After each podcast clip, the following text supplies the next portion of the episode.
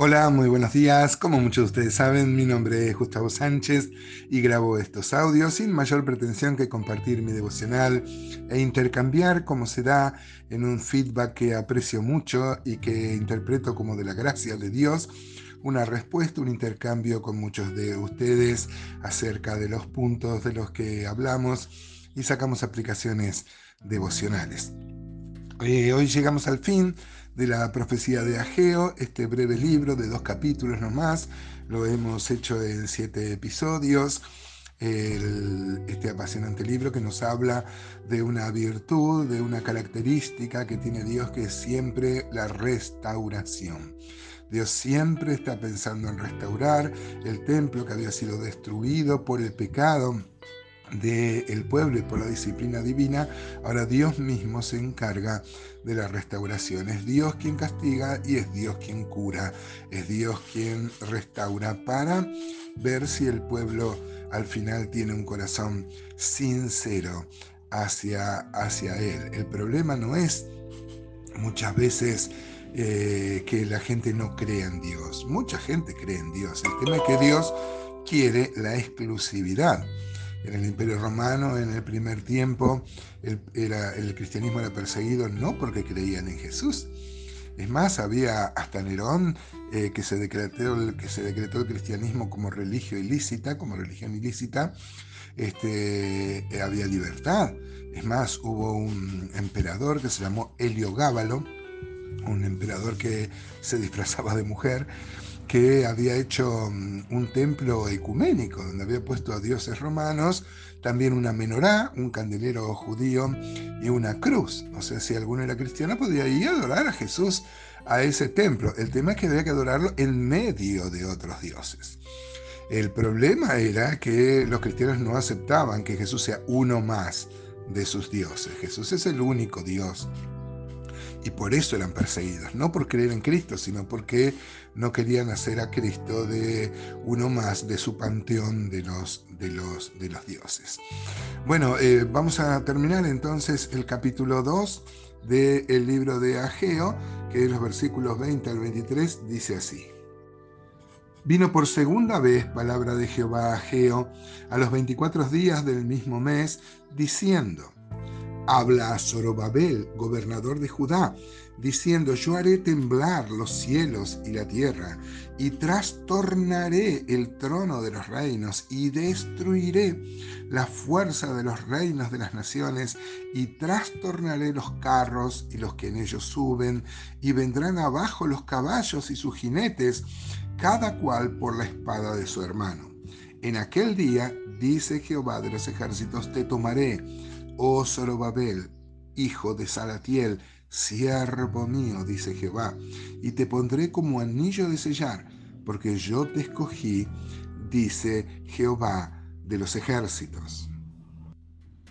Luego del versículo 20, que mm, es una referencia cronológica, es la misma de donde se dio la tercera este, profecía, esta vendría a ser la cuarta profecía, este libro lo forman cuatro grandes profecías, primero una reprensión porque no habían este, eh, hecho el templo, luego una, un llamado a los líderes y la gente se volvió y empezó a trabajar, luego una tercera profecía que descubría que lo hacían en pecado, y ahora esta cuarta profecía que tiene un protagonista que es Zorobabel.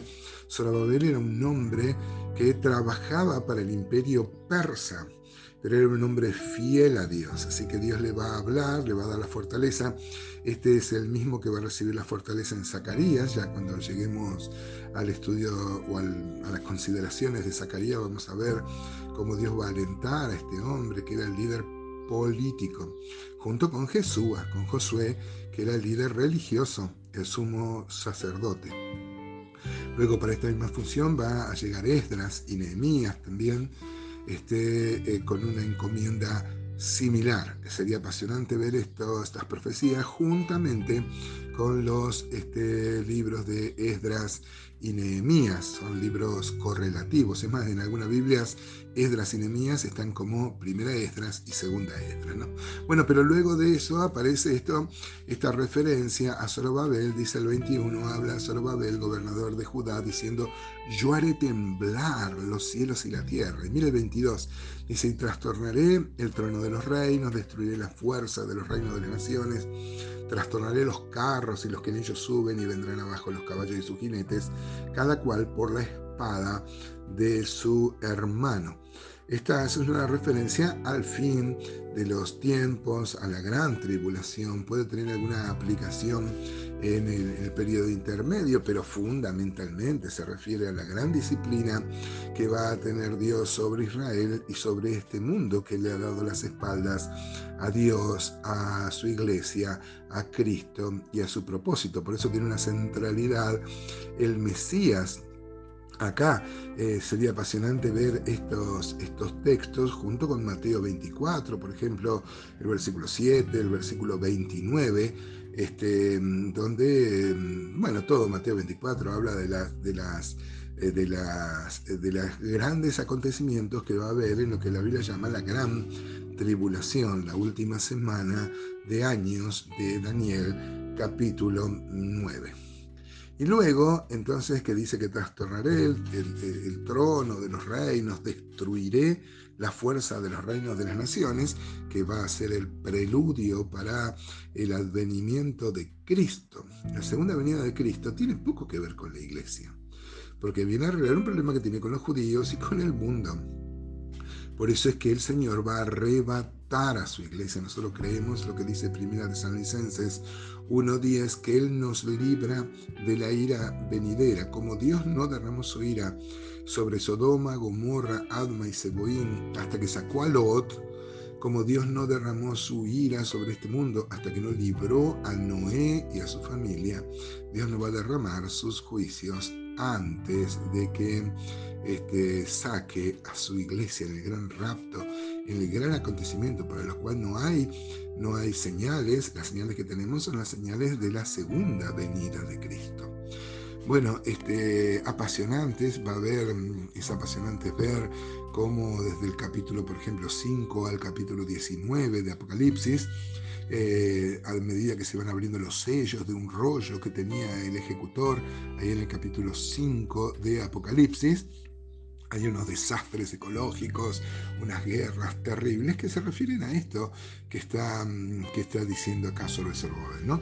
Pero luego de eso, este, de que dice, aparece una referencia, dice, en aquel día, dice Jehová de los ejércitos, te tomaré, oh Zorobabel, hijo de Salatiel, o sea, el líder político, y te pondré como anillo de sellar, porque yo te escogí, dice Jehová de los ejércitos. Ustedes saben que eh, los poderosos, los este, la gente encumbrada tenía un anillo, era muy importante ese anillo porque los documentos oficiales llevaban un lacre, el era como una cera que se derretía y entonces solo el que tenía el anillo podía este, poner como su firma.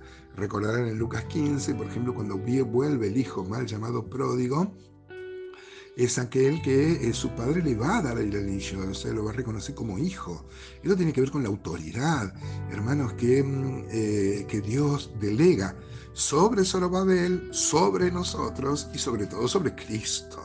Pero nosotros tenemos una autoridad delegada, tenemos la unción del santo, dice el apóstol Juan. Bueno, que esto nos anime, hermanos, que nos aliente. Él ha puesto el sello del Espíritu en nosotros. Gloria a Dios. Dígame si no es para eh, vivir con alegría, con gozo. Somos hijos de este gran